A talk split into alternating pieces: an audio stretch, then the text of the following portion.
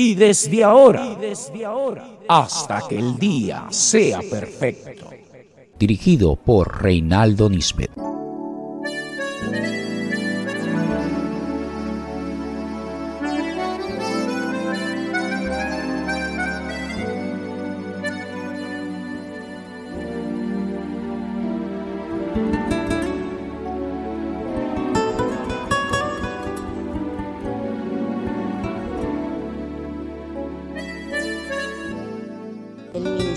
Hasta que el día sea perfecto, ha elaborado una programación especial para este mes de septiembre, con lecturas, reflexiones, devocionales y un análisis bíblico versus nuevas corrientes que atentan la verdad bíblica.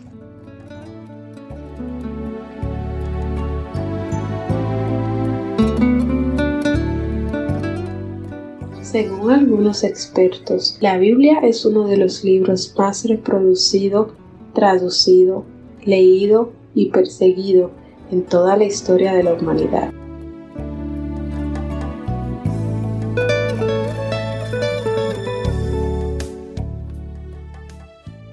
Crece espiritual y emocionalmente escuchando siempre hasta que el día sea perfecto.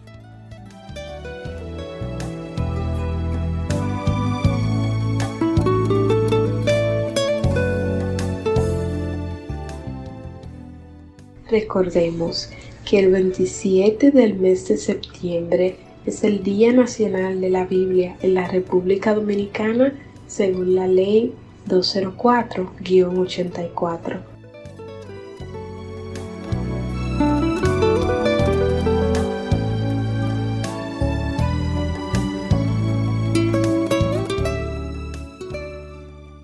Recuerda que este programa sale los sábados a las 10 de la noche y los domingos a las 9 de la noche por radio.tierrademilagros.org.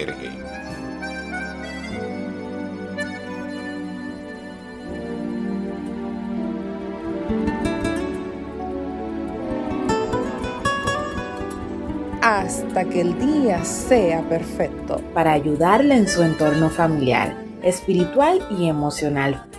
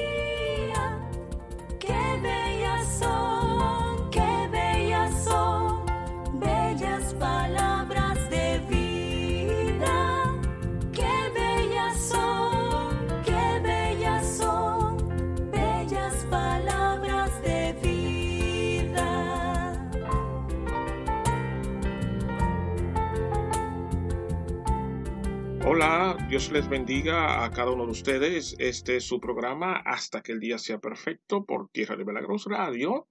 Y yo soy su hermano Reinaldo Nisbet Jr., quien con su permiso le estaré haciendo compañía por un espacio de 55 minutos. Estamos altamente agradecidos con cada uno de ustedes. Y gracias, gracias porque estuvo con nosotros el sábado pasado y ha querido continuar con nosotros. Ustedes recordarán que todo este mes de septiembre nosotros vamos a estar haciendo un programa que va a ser muy puntual, muy preciso y será su columna vertebral, la lectura bíblica y hablar de lo que es la cultura, el origen de este documento religioso que nosotros le llamamos la Biblia. Así es que si usted no oyó el programa pasado, le hacemos la invitación a que busque nuestro podcast hasta que el día sea perfecto y ahí usted lo encontrará.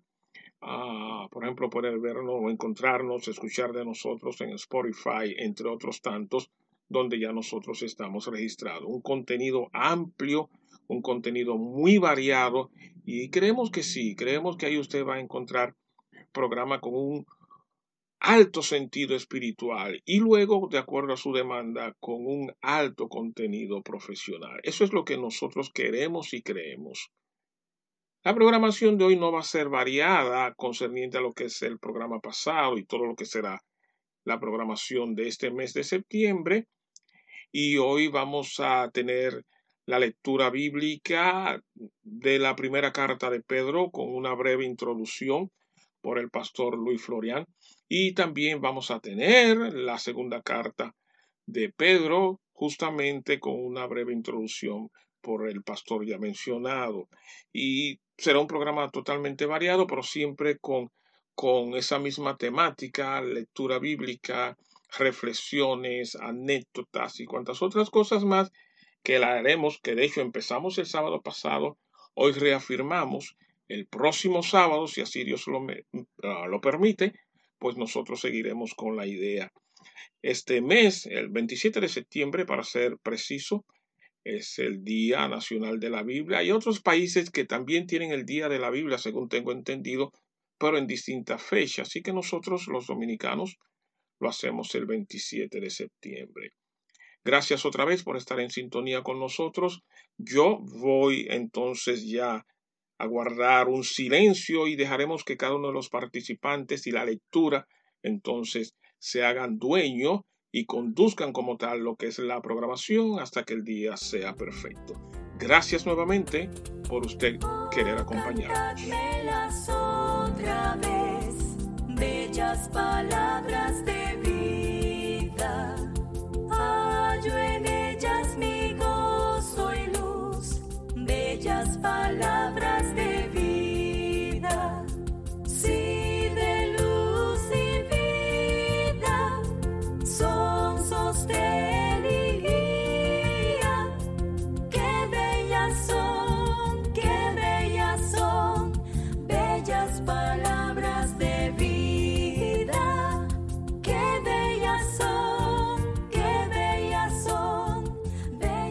Primera de Pedro tiene cinco capítulos y 105 versículos y fue escrita por Pedro entre el año 62 y 67 después de Cristo, desde la ciudad de Roma que él llama Babilonia.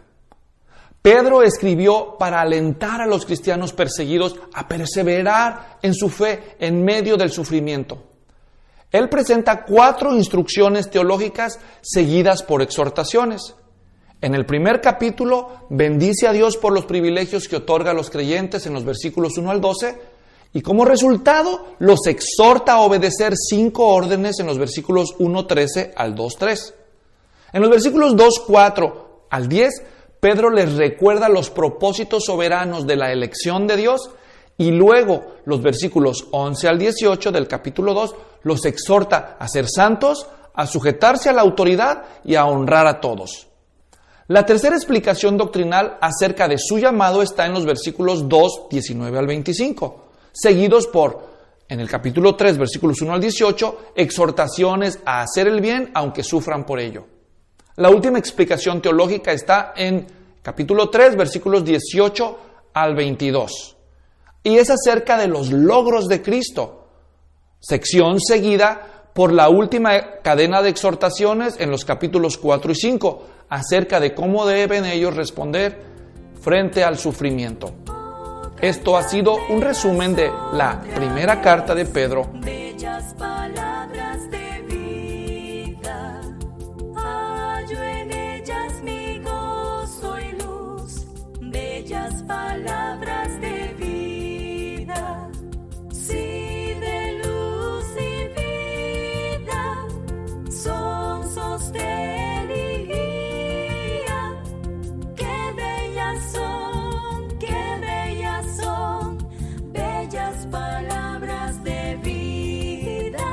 La primera carta de Pedro, capítulo 1. Bellas son, bellas palabras de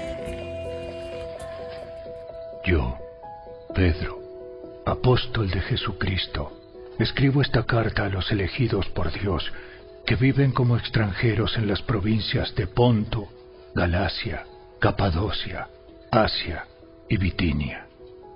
Dios Padre los conocía y los eligió desde hace mucho tiempo, y su Espíritu los ha hecho santos. Como resultado, ustedes lo obedecieron y fueron limpiados por la sangre de Jesucristo. Que Dios les conceda cada vez más gracia y paz. Que toda la alabanza sea para Dios, el Padre de nuestro Señor Jesucristo. Es por su gran misericordia que hemos nacido de nuevo, porque Dios levantó a Jesucristo de los muertos. Ahora vivimos con gran expectación y tenemos una herencia que no tiene precio, una herencia que está reservada en el cielo para ustedes, pura y sin mancha, que no puede cambiar ni deteriorarse. Por la fe que tienen, Dios los protege con su poder hasta que reciban esta salvación, la cual está lista para ser revelada en el día final, a fin de que todos la vean. Así que alégrense de verdad.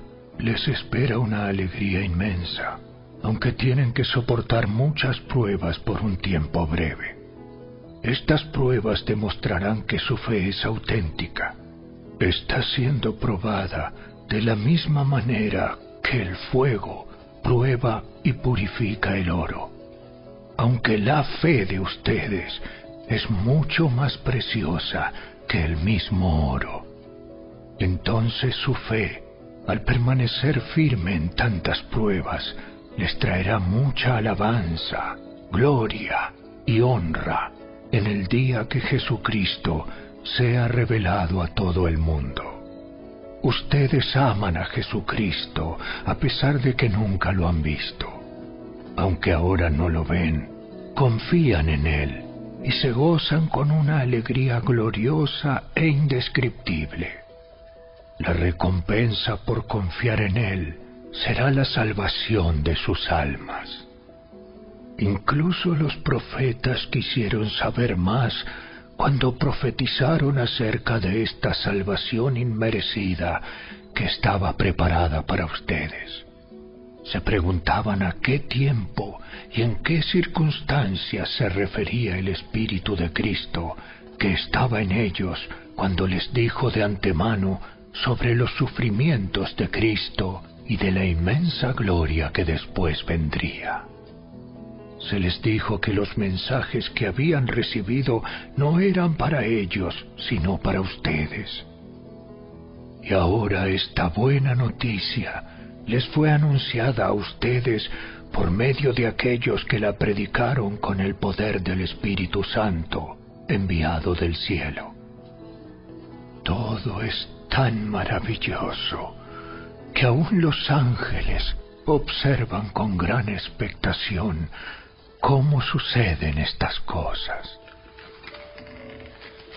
Así que preparen su mente para actuar y ejerciten el control propio. Pongan toda su esperanza en la salvación inmerecida que recibirán cuando Jesucristo sea revelado al mundo. Por lo tanto, vivan como hijos obedientes de Dios. No vuelvan atrás a su vieja manera de vivir con el fin de satisfacer sus propios deseos. Antes lo hacían por ignorancia, pero ahora sean santos en todo lo que hagan, tal como Dios, quien los eligió, es santo. Pues las escrituras dicen, Sean santos, porque yo soy santo. Recuerden que el Padre Celestial a quien ustedes oran, no tiene favoritos. Él los juzgará o los recompensará según lo que hagan. Así que tienen que vivir con un reverente temor de Él durante su estadía aquí como residentes temporales.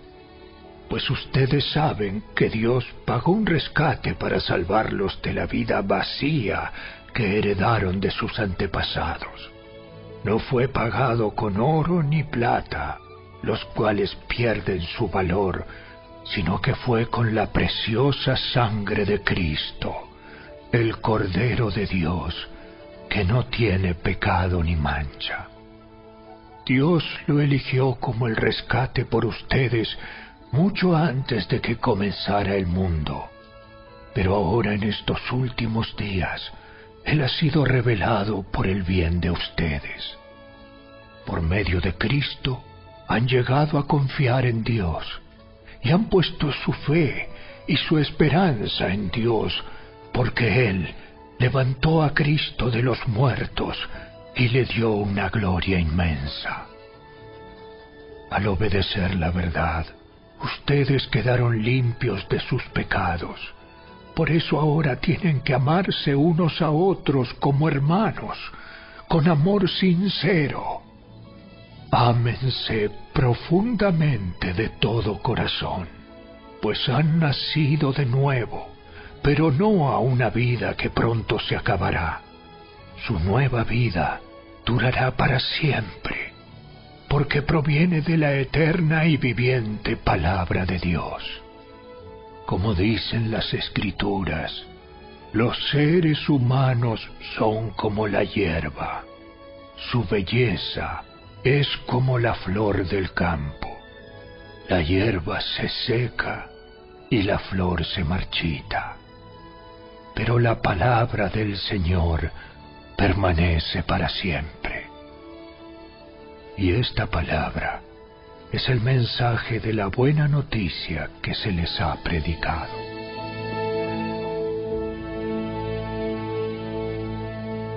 Capítulo 2 Por lo tanto, desháganse de toda mala conducta.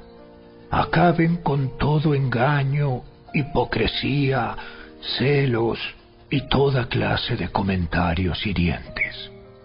Como bebés recién nacidos, deseen con ganas la leche espiritual pura para que crezcan a una experiencia plena de la salvación. Pidan a gritos ese alimento nutritivo, ahora que han probado la bondad del Señor.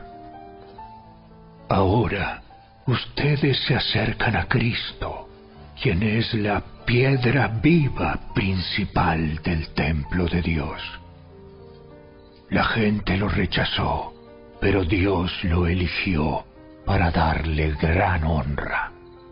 Y ustedes son las piedras vivas con las cuales Dios edifica su templo espiritual. Además, son sacerdotes santos. Por la mediación de Jesucristo, ustedes ofrecen sacrificios espirituales que agradan a Dios. Como dicen las escrituras, pongo en Jerusalén una piedra principal, elegida para gran honra, y todo el que confíe en él jamás será avergonzado. Así es, ustedes, los que confían en él, reconocen la honra que Dios le ha dado, pero para aquellos que lo rechazan, la piedra que los constructores rechazaron ahora se ha convertido en la piedra principal. Además, Él es la piedra que hace tropezar a muchos, la roca que los hace caer. Tropiezan porque no obedecen la palabra de Dios y por eso se enfrentan con el destino que les fue preparado. Pero ustedes no son así, porque son un pueblo elegido. Son sacerdotes del Rey, una nación santa, posesión exclusiva de Dios. Por eso pueden mostrar a otros la bondad de Dios, pues Él los ha llamado a salir de la oscuridad y entrar en su luz maravillosa. Antes no tenían identidad como pueblo, ahora son pueblo de Dios. Antes no recibieron misericordia, ahora han recibido la misericordia de Dios. Queridos amigos, ya que son extranjeros y residentes temporales, les advierto que se alejen de los deseos mundanos que luchan contra el alma. Procuren llevar una vida ejemplar entre sus vecinos no creyentes. Así, por más que ellos los acusen de actuar mal, verán que ustedes tienen una conducta honorable y le darán honra a Dios cuando Él juzgue al mundo.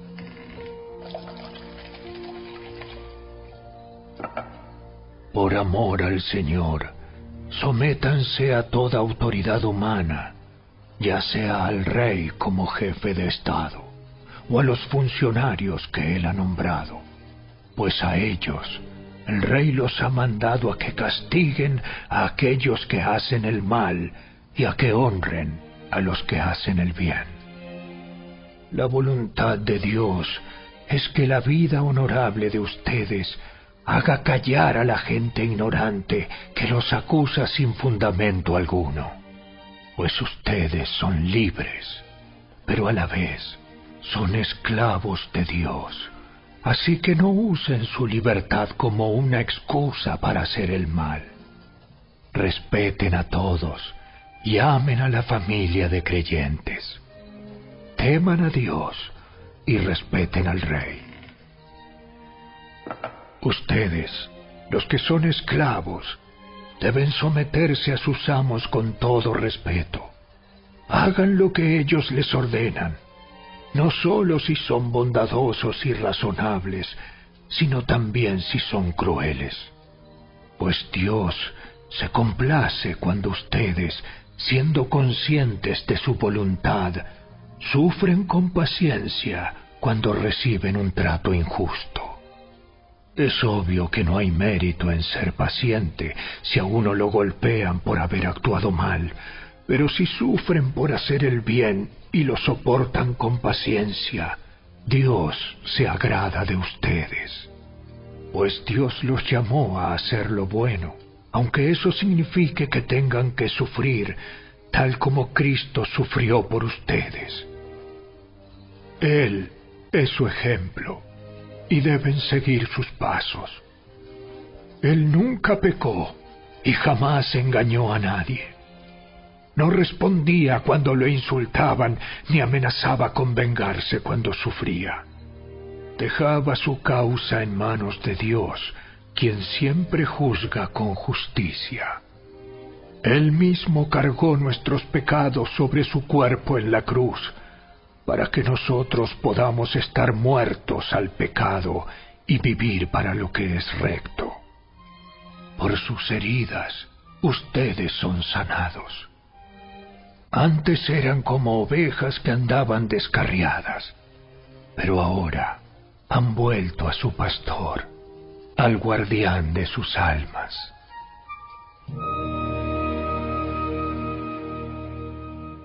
Capítulo 3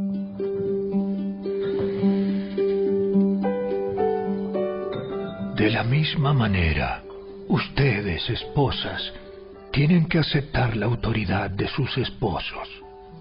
Entonces, aun cuando alguno de ellos se niegue a obedecer la buena noticia, la vida recta de ustedes les hablará sin palabras. Ellos serán ganados al observar la vida pura y la conducta respetuosa de ustedes. No se interesen tanto por la belleza externa, los peinados extravagantes, las joyas costosas o la ropa elegante.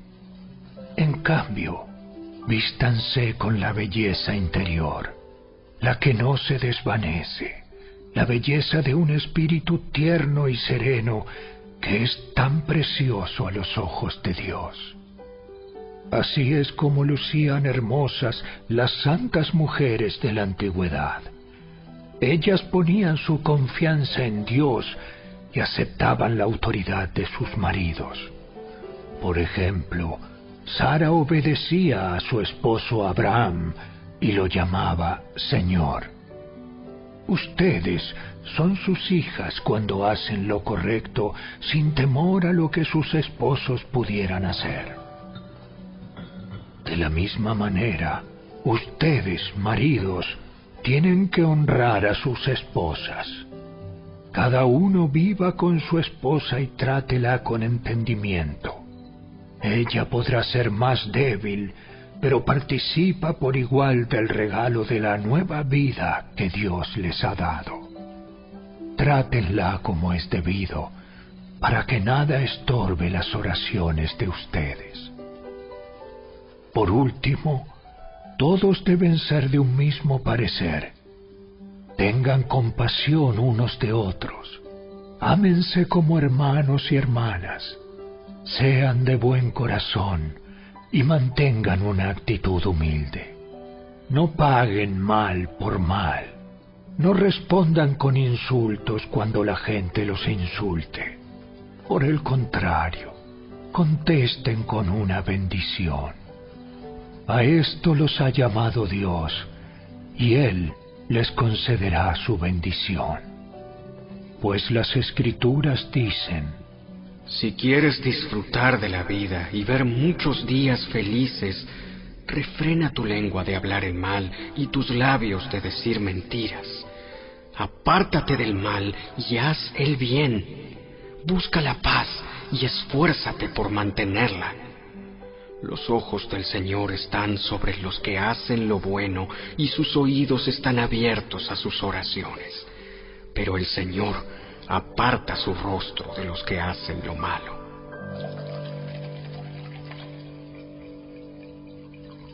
Ahora bien, ¿quién querrá hacerles daño si ustedes están deseosos de hacer el bien?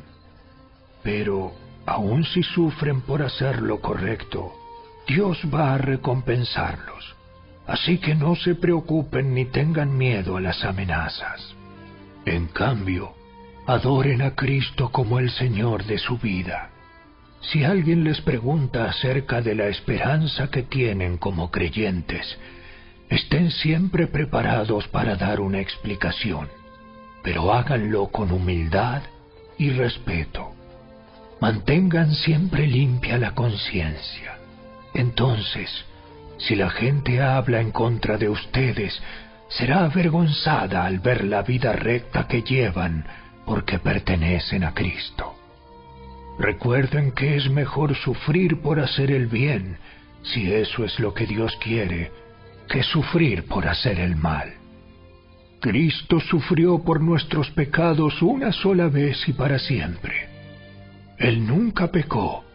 En cambio, murió por los pecadores para llevarlos a salvo con Dios. Sufrió la muerte física, pero volvió a la vida en el Espíritu. Por lo tanto, fue a predicarles a los espíritus encarcelados, esos que desobedecieron a Dios hace mucho tiempo, cuando Dios esperaba con paciencia mientras Noé construía el arca. Solo ocho personas se salvaron de morir ahogadas en ese terrible diluvio. El agua del diluvio simboliza el bautismo que ahora los salva a ustedes, no por quitarles la suciedad del cuerpo, sino porque responden a Dios con una conciencia limpia, y es eficaz por la resurrección de Jesucristo. Ahora Cristo ha ido al cielo. Él está sentado en el lugar de honor, al lado de Dios, y todos los ángeles, las autoridades y los poderes aceptan su autoridad. Capítulo 4 Por lo tanto, ya que Cristo sufrió dolor en su cuerpo, ustedes prepárense, adoptando la misma actitud que tuvo Él, y estén listos para sufrir también. Pues si han sufrido físicamente por Cristo, han terminado con el pecado. No pasarán el resto de la vida siguiendo sus propios deseos, sino que estarán ansiosos de hacer la voluntad de Dios. En el pasado han tenido más que suficiente de las cosas perversas que les gusta hacer a los que no tienen a Dios. Inmoralidad y pasiones sexuales, parrandas, borracheras, fiestas desenfrenadas y abominable adoración a ídolos. No es de extrañarse que sus amigos de la vieja vida se sorprendan de que ustedes ya no participan en las cosas destructivas y descontroladas que ellos hacen. Por eso los calumnian. Pero recuerden que ellos tendrán que enfrentarse con Dios, quien está listo para juzgar a todos, tanto a vivos como a muertos. Por esta razón, la buena noticia fue predicada a los que ahora están muertos. Aunque fueron destinados a morir como toda la gente, ahora vivirán para siempre con Dios en el Espíritu.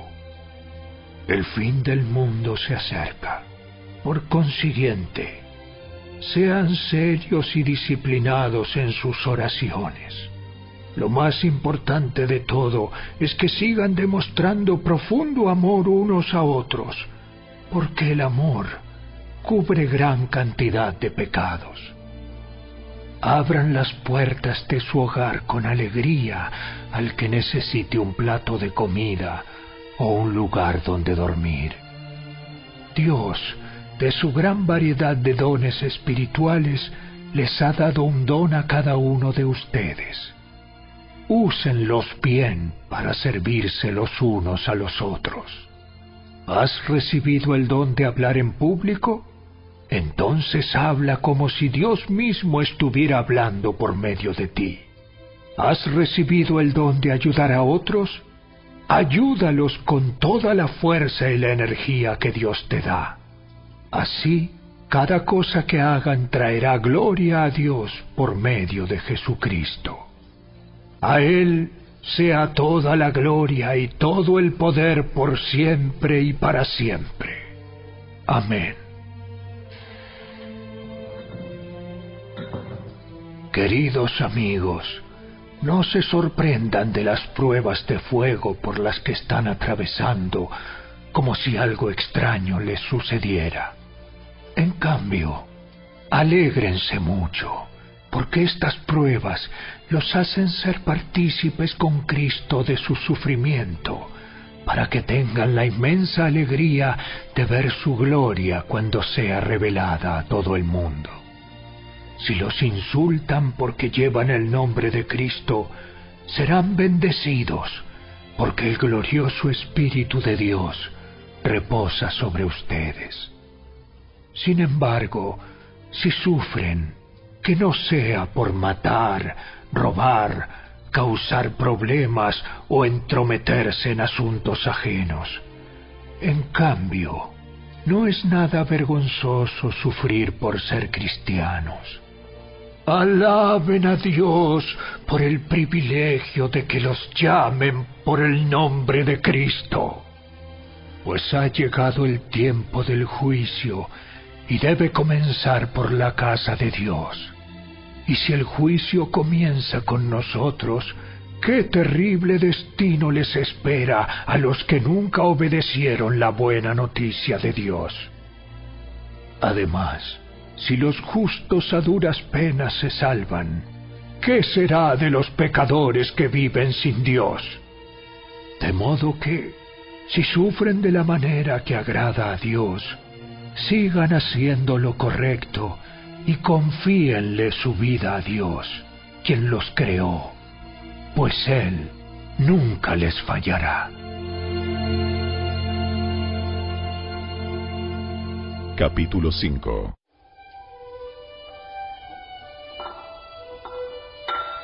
Y ahora, una palabra para ustedes los ancianos en las iglesias. También soy un anciano y testigo de los sufrimientos de Cristo. Y yo también voy a participar de su gloria cuando Él sea revelado a todo el mundo. Como anciano igual que ustedes, les ruego, cuiden del rebaño que Dios les ha encomendado. Háganlo con gusto, no de mala gana ni por el beneficio personal que puedan obtener de ello, sino porque están deseosos de servir a Dios. No abusen de la autoridad que tienen sobre los que están a su cargo, sino guíenlos con su buen ejemplo. Así, cuando venga el gran pastor, recibirán una corona de gloria y honor eternos. Del mismo modo, ustedes los más jóvenes tienen que aceptar la autoridad de los ancianos, y todos vístanse con humildad en su trato, los unos con los otros, porque Dios se opone a los orgullosos, pero da gracia a los humildes. Así que humíllense ante el gran poder de Dios y a su debido tiempo Él los levantará con honor. Pongan todas sus preocupaciones y ansiedades en las manos de Dios, porque Él cuida de ustedes. Estén alerta, cuídense de su gran enemigo, el diablo, porque anda al acecho como un león rugiente, buscando a quien devorar. Manténganse firmes contra él y sean fuertes en su fe. Recuerden que su familia de creyentes en todo el mundo también está pasando por el mismo sufrimiento. En su bondad, Dios los llamó a ustedes a que participen de su gloria eterna por medio de Cristo Jesús. Entonces, después de que hayan sufrido un poco de tiempo, Él los restaurará, los sostendrá, los fortalecerá y los afirmará sobre un fundamento sólido. A Él sea todo el poder para siempre. Amén. Les escribí y envié esta breve carta con la ayuda de Silas, a quien les encomiendo como un hermano fiel. Mi propósito al escribirles es alentarlos y asegurarles que por lo que están atravesando es en verdad parte de la gracia de Dios para ustedes. Manténganse firmes en esta gracia. Su iglesia hermana aquí en Babilonia les manda saludos, al igual que mi hijo Marcos. Salúdense unos a otros con un beso de amor. La paz sea con todos ustedes que están en Cristo.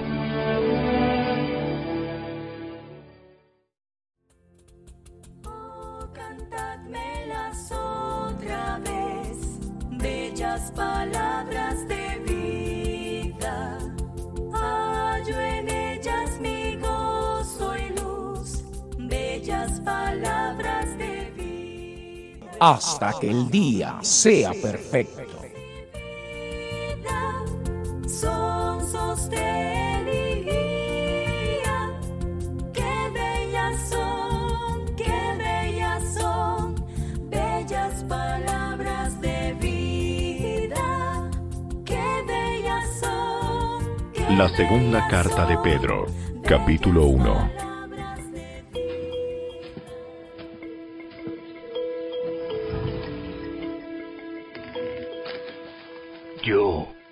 Simón Pedro, esclavo y apóstol de Jesucristo, les escribo esta carta a ustedes que gozan de la misma preciosa fe que tenemos.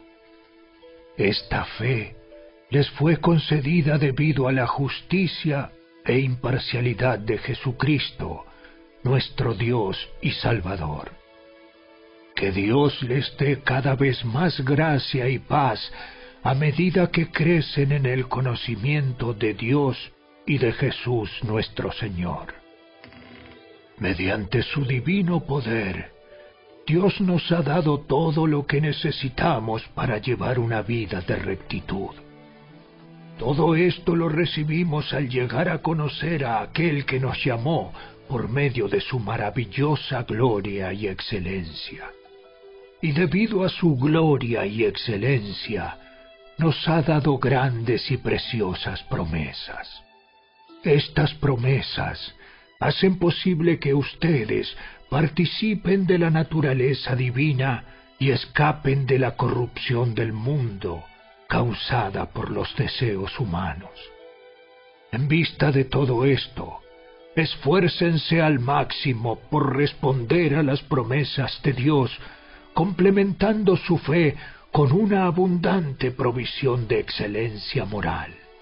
La excelencia moral con conocimiento. El conocimiento con control propio. El control propio con perseverancia. La perseverancia con sumisión a Dios. La sumisión a Dios con afecto fraternal. Y el afecto fraternal con amor por todos. Cuanto más crezcan de esta manera, más productivos y útiles serán en el conocimiento de nuestro Señor Jesucristo. Pero los que no llegan a desarrollarse de esta forma son cortos de vista o ciegos y olvidan que fueron limpiados de sus pecados pasados. Así que, amados hermanos, esfuércense por comprobar si realmente forman parte de los que Dios ha llamado y elegido. Hagan estas cosas y nunca caerán. Entonces Dios les dará un gran recibimiento en el reino eterno de nuestro Señor y Salvador Jesucristo. Por lo tanto, siempre les recordaré todas estas cosas, aun cuando ya las saben y están firmes en la verdad que se les enseñó. Y es justo que deba seguir recordándoselas mientras viva, pues nuestro Señor Jesucristo me ha mostrado que pronto tendré que partir de esta vida terrenal. Así que me esforzaré por asegurarme de que siempre recuerden estas cosas después de que me haya ido. Pues no estábamos inventando cuentos ingeniosos cuando les hablamos de la poderosa venida de nuestro Señor Jesucristo. Nosotros vimos su majestuoso esplendor con nuestros propios ojos, cuando Él recibió honor y gloria de parte de Dios Padre. La voz de la majestuosa gloria de Dios le dijo, Este es mi Hijo muy amado, quien me da gran gozo. Nosotros mismos oímos aquella voz del cielo cuando estuvimos con Él en el Monte Santo. Debido a esa experiencia, ahora confiamos aún más en el mensaje que proclamaron los profetas. Ustedes deben prestar mucha atención a lo que ellos escribieron, porque sus palabras son como una lámpara que brilla en un lugar oscuro hasta que el día amanezca y Cristo, la estrella de la mañana, brille en el corazón de ustedes. Sobre todo, tienen que entender que ninguna profecía de la Escritura jamás surgió de la comprensión personal de los profetas, ni por iniciativa humana. Al contrario, fue el Espíritu Santo quien impulsó a los profetas, y ellos hablaron de parte de Dios. Capítulo 2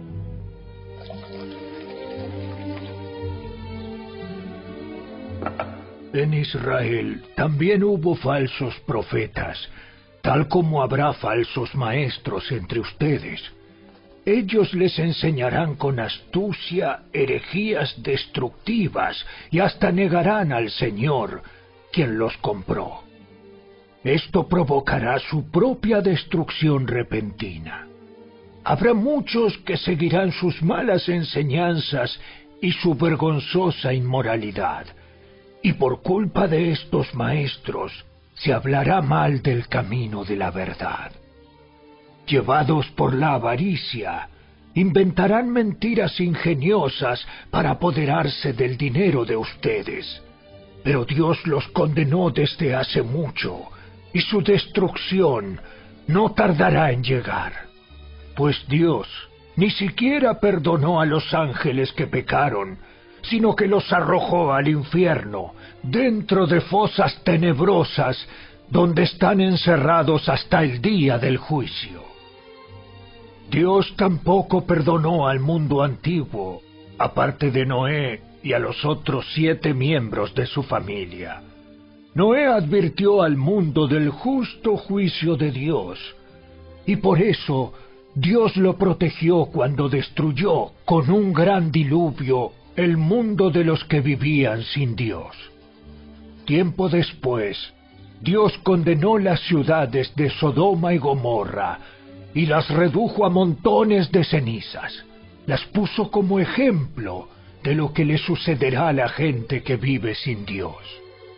Sin embargo, Dios también rescató a Lot y lo sacó de Sodoma, porque Lot era un hombre recto que estaba harto de la vergonzosa inmoralidad de la gente perversa que lo rodeaba. Así es, Lot era un hombre recto, atormentado en su alma por la perversión que veía y oía a diario. Como ven, el Señor sabe rescatar de las pruebas a todos los que viven en obediencia a Dios, al mismo tiempo que mantiene castigados a los perversos hasta el día del juicio final. Él trata con particular severidad a los que se entregan a sus propios deseos sexuales pervertidos y desprecian la autoridad. Estas personas son orgullosas y arrogantes, y hasta se atreven a insultar a los seres sobrenaturales sin ni siquiera temblar. Aun los ángeles, que son mucho más grandes en poder y fuerza, no se atreven a presentar de parte del Señor cargos de blasfemia en contra de esos seres sobrenaturales. Esos falsos maestros son como animales irracionales que viven por instinto y nacen para ser atrapados y destruidos. Se burlan de lo que no entienden, e igual que animales serán destruidos. Su destrucción será la recompensa que recibirán por el daño que han causado. A ellos les encanta entregarse a los placeres perversos a plena luz del día. Son una vergüenza y una mancha entre ustedes. Se deleitan en el engaño incluso mientras comen con ustedes en las reuniones de compañerismo. Cometen adulterio con solo mirar y nunca sacian su deseo por el pecado incitan a los inestables a pecar y están bien entrenados en la avaricia. Viven bajo la maldición de Dios. Se apartaron del buen camino y siguieron los pasos de Balaam, hijo de Beor, a quien le encantaba ganar dinero haciendo el mal. Pero Balaam fue detenido de su locura cuando su burra lo reprendió con voz humana. Estos individuos son tan inútiles como manantiales secos o como la neblina que es llevada por el viento. Están condenados a la más negra oscuridad. Se jactan de sí mismos con alardes tontos y sin sentido. Saben cómo apelar a los deseos sexuales pervertidos para incitar a que vuelvan al pecado los que apenas se escapaban de una vida de engaño prometen libertad, pero ellos mismos son esclavos del pecado y de la corrupción, porque uno es esclavo de aquello que lo controla. Y cuando la gente escapa de la maldad del mundo por medio de conocer a nuestro Señor y Salvador Jesucristo, pero luego se enreda y vuelve a quedar esclavizada por el pecado, termina peor que antes. Les hubiera sido mejor nunca haber conocido el camino a la justicia en lugar de conocerlo y luego rechazar el mandato que se les dio de vivir una vida santa. Demuestran qué tan cierto es el proverbio que dice, un perro vuelve a su vómito, y otro que dice, un cerdo recién lavado vuelve a revolcarse en el lodo. Capítulo 3 Queridos amigos, esta es la segunda carta que les escribo y en ambas he tratado de refrescarles la memoria y estimularlos a que sigan pensando sanamente. Quiero que recuerden lo que los santos profetas dijeron hace mucho y lo que nuestro Señor y Salvador ordenó por medio de los apóstoles. Sobre todo, quiero recordarles que en los últimos días vendrán burladores que se reirán de la verdad y seguirán sus propios deseos. Dirán, ¿Qué pasó con la promesa de que Jesús iba a volver? Desde tiempos antes de nuestros antepasados, el mundo sigue igual que al principio de la creación. Deliberadamente olvidan que hace mucho tiempo Dios hizo los cielos por la orden de su palabra y sacó la tierra de las aguas y la rodeó con agua. Luego usó el agua para destruir el mundo antiguo con un potente diluvio. Por esa misma palabra, los cielos y la tierra que ahora existen han sido reservados para el fuego. Están guardados para el día del juicio, cuando será destruida la gente que vive sin Dios. Sin embargo, queridos amigos, hay algo que no deben olvidar. Para el Señor, un día es como mil años y mil años son como un día. En realidad, no es que el Señor sea lento para cumplir su promesa, como algunos piensan. Al contrario, es paciente por amor a ustedes. No quiere que nadie sea destruido. Quiere que todos se arrepientan. Pero el día del Señor llegará tan inesperadamente como un ladrón. Entonces los cielos desaparecerán con un terrible estruendo, y los mismos elementos se consumirán en el fuego, y la tierra, con todo lo que hay en ella, quedará sometida a juicio. Dado que todo lo que nos rodea será destruido de esta manera, ¿cómo no llevar una vida santa y vivir en obediencia a Dios? Esperar con ansias el día de Dios y apresurar que éste llegue. En aquel día, Él prenderá fuego a los cielos y los elementos se derretirán en las llamas. Pero nosotros esperamos con entusiasmo los cielos nuevos y la tierra nueva que Él prometió, un mundo lleno de la justicia de Dios. Por lo cual, queridos amigos, mientras esperan que estas cosas ocurran, hagan todo lo posible para que se vea que ustedes llevan una vida pacífica, que es pura e intachable a los ojos de Dios. Y recuerden que la paciencia de nuestro Señor da tiempo para que la gente sea salva. Esto es lo que nuestro amado hermano Pablo también les escribió con la sabiduría que Dios le dio al tratar estos temas en todas sus cartas.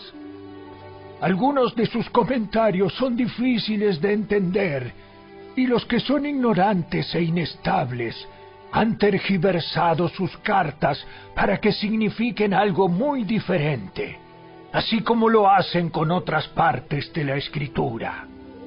Esto resultará en su propia destrucción. Queridos amigos, ustedes ya saben estas cosas. Así que manténganse en guardia. Entonces no serán arrastrados por los errores de esa gente perversa y no perderán la base firme que tienen. En cambio, crezcan en la gracia y el conocimiento de nuestro Señor y Salvador Jesucristo. A Él sea toda la gloria, ahora y para siempre. Amén. Segunda de Pedro. Pedro tiene solo tres capítulos con 61 versículos y fue escrita en el año 67 en la ciudad de Roma. La inminencia de su muerte sirve a Pedro para recordar a los cristianos en todas partes la importancia de crecer en la gracia y en el conocimiento del Señor Jesucristo. Por lo cual, en el capítulo 1 los alienta a agregar a su fe siete, siete virtudes y también lo hace ante la certeza de él mismo haber visto a Cristo y a la certeza de haber recibido la palabra profética más segura, que es la palabra de Dios. En el capítulo 2 les advierte acerca de los falsos maestros y en el tercer capítulo los alienta a vivir en santidad ante la inminente realidad del regreso de Cristo. Hallo en ellas mi gozo y luz, bellas palabras de vida. Sí, de luz hasta que el día sea perfecto. La segunda carta de Pedro, capítulo 1.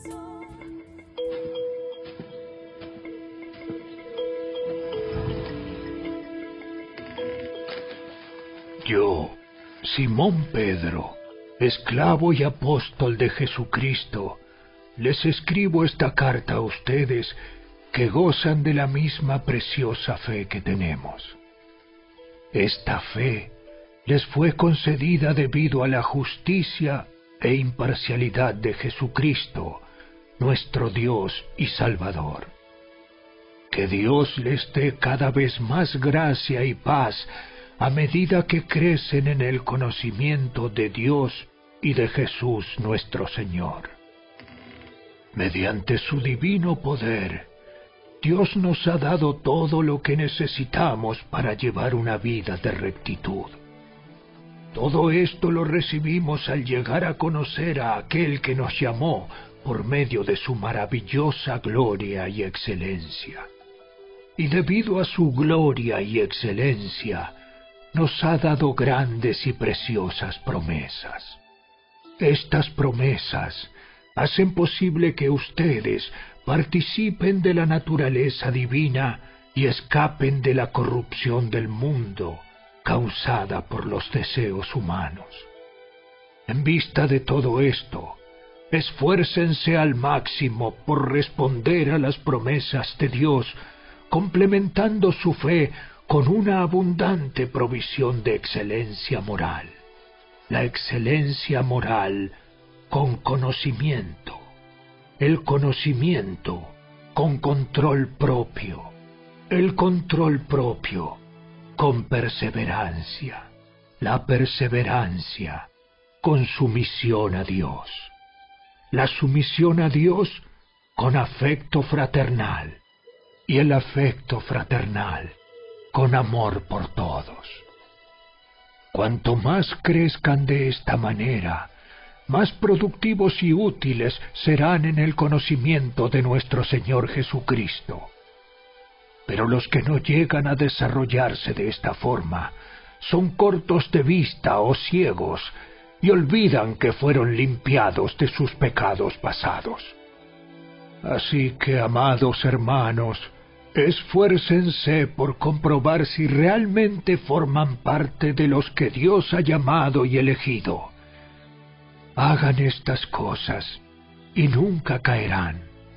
Entonces Dios les dará un gran recibimiento en el reino eterno de nuestro Señor y Salvador Jesucristo.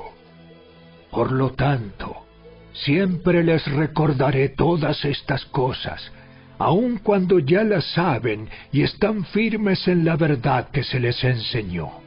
Y es justo que deba seguir recordándoselas mientras viva, pues nuestro Señor Jesucristo me ha mostrado que pronto tendré que partir de esta vida terrenal. Así que me esforzaré por asegurarme de que siempre recuerden estas cosas después de que me haya ido. Pues no estábamos inventando cuentos ingeniosos cuando les hablamos de la poderosa venida de nuestro Señor Jesucristo. Nosotros vimos su majestuoso esplendor con nuestros propios ojos, cuando Él recibió honor y gloria de parte de Dios Padre. La voz de la majestuosa gloria de Dios le dijo, Este es mi Hijo muy amado, quien me da gran gozo. Nosotros mismos oímos aquella voz del cielo cuando estuvimos con Él en el Monte Santo. Debido a esa experiencia, ahora confiamos aún más en el mensaje que proclamaron los profetas. Ustedes deben prestar mucha atención a lo que ellos escribieron, porque sus palabras son como una lámpara que brilla en un lugar oscuro hasta que el día amanezca y Cristo, la estrella de la mañana, brille en el corazón de ustedes. Sobre todo, tienen que entender que ninguna profecía de la Escritura jamás surgió de la comprensión personal de los profetas, ni por iniciativa humana. Al contrario, fue el Espíritu Santo quien impulsó a los profetas, y ellos hablaron de parte de Dios.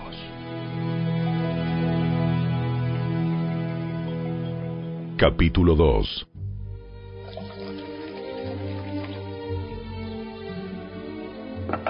En Israel también hubo falsos profetas, tal como habrá falsos maestros entre ustedes.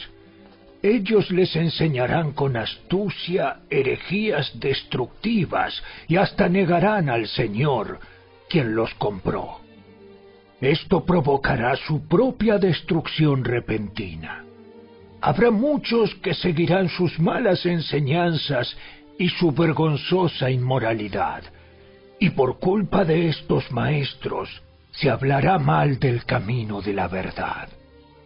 Llevados por la avaricia, inventarán mentiras ingeniosas para apoderarse del dinero de ustedes. Pero Dios los condenó desde hace mucho, y su destrucción no tardará en llegar. Pues Dios ni siquiera perdonó a los ángeles que pecaron, sino que los arrojó al infierno, dentro de fosas tenebrosas, donde están encerrados hasta el día del juicio. Dios tampoco perdonó al mundo antiguo, aparte de Noé y a los otros siete miembros de su familia. Noé advirtió al mundo del justo juicio de Dios, y por eso Dios lo protegió cuando destruyó con un gran diluvio el mundo de los que vivían sin Dios. Tiempo después, Dios condenó las ciudades de Sodoma y Gomorra y las redujo a montones de cenizas. Las puso como ejemplo de lo que le sucederá a la gente que vive sin Dios. Sin embargo, Dios también rescató a Lot y lo sacó de Sodoma, porque Lot era un hombre recto que estaba harto de la vergonzosa inmoralidad de la gente perversa que lo rodeaba. Así es, Lot era un hombre recto, atormentado en su alma por la perversión que veía y oía a diario. Como ven, el Señor sabe rescatar de las pruebas a todos los que viven en obediencia a Dios, al mismo tiempo que mantiene castigados a los perversos hasta el día del juicio final. Él trata con particular severidad a los que se entregan a sus propios deseos sexuales pervertidos y desprecian la autoridad. Estas personas son orgullosas y arrogantes, y hasta se atreven a insultar a los seres sobrenaturales sin ni siquiera temblar. Aún los ángeles, que son mucho más grandes en poder y fuerza, no se atreven a presentar de parte del Señor cargos de blasfemia en contra de esos seres sobrenaturales.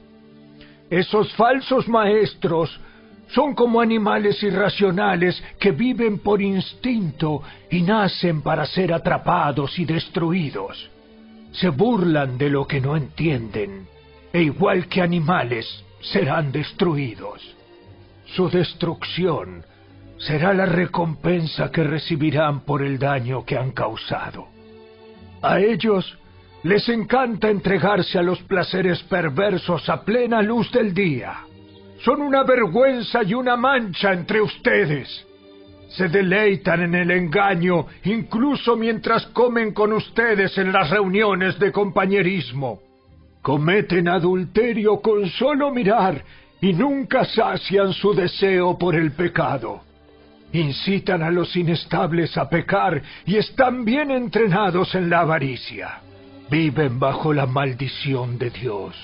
Se apartaron del buen camino y siguieron los pasos de Balaam, hijo de Beor, a quien le encantaba ganar dinero haciendo el mal.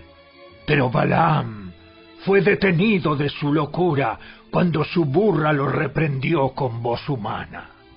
Estos individuos son tan inútiles como manantiales secos o como la neblina que es llevada por el viento.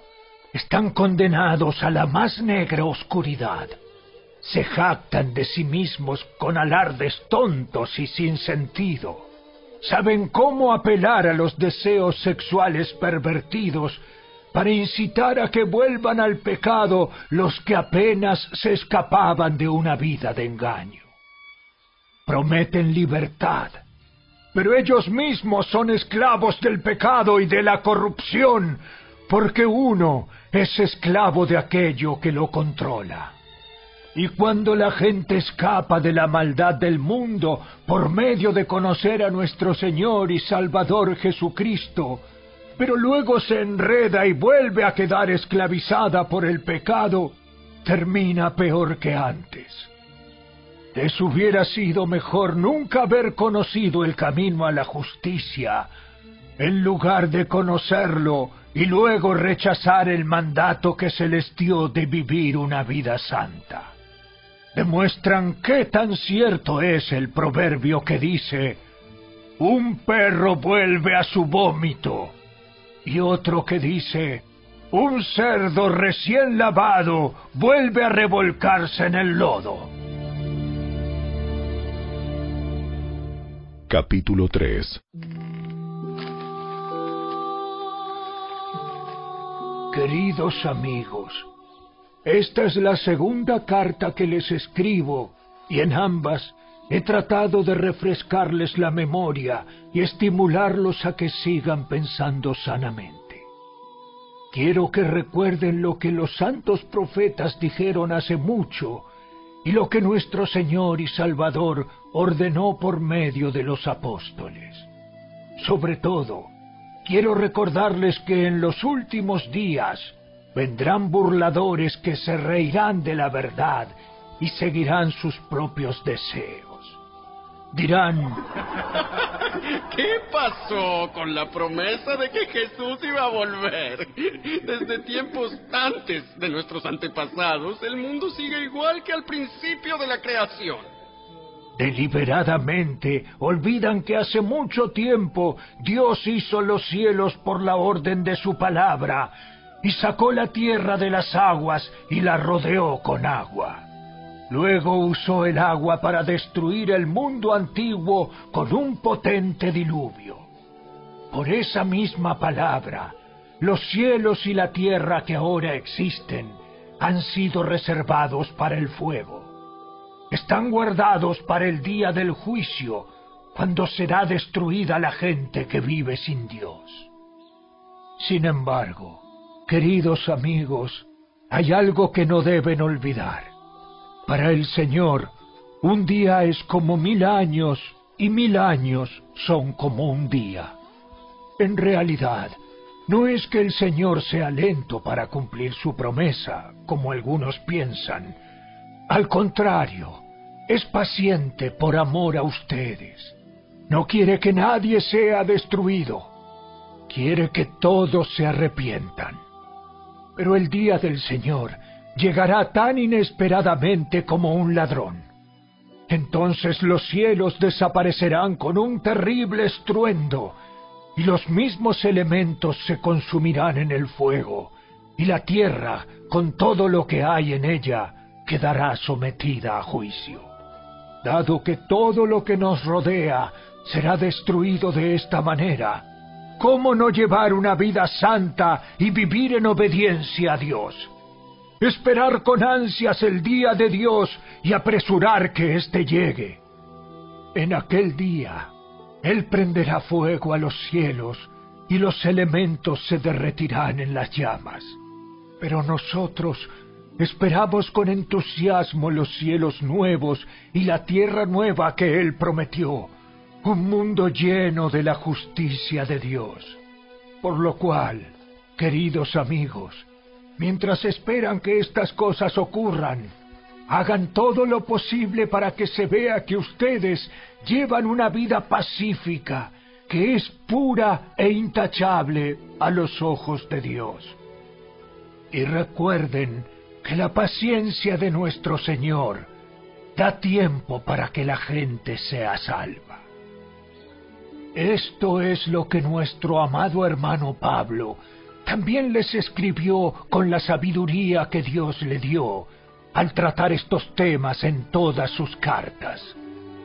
Algunos de sus comentarios son difíciles de entender y los que son ignorantes e inestables han tergiversado sus cartas para que signifiquen algo muy diferente, así como lo hacen con otras partes de la escritura.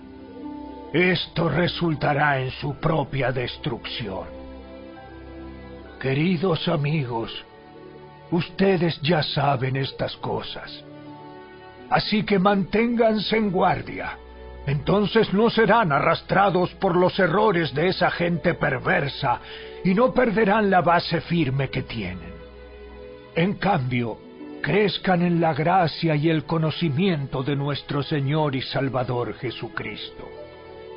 A Él sea toda la gloria, ahora y para siempre. Amén. Muchas gracias a cada uno de ustedes que estuvieron con nosotros desde el inicio hasta ahora, escuchando esta programación hasta que el día sea perfecto. Y como ya lo hemos dicho, este mes de septiembre lo hemos querido tomar para hablar de ese documento religioso que nosotros le llamamos la Biblia. Muchas gracias. Le invitamos a que escuche cada uno de nuestros contenidos y estamos 100% seguros de que usted aprenderá mucho de, de estos audios, de esta programación que nosotros le estamos llevando a cada uno de ustedes. Será entonces hasta nuestra próxima entrega, que yo entiendo que también como lo fue esta, serán las demás. Dios le bendiga, pasen todo feliz resto del día. Hasta que el día sea perfecto. Dirigido por Reinaldo Nisbet.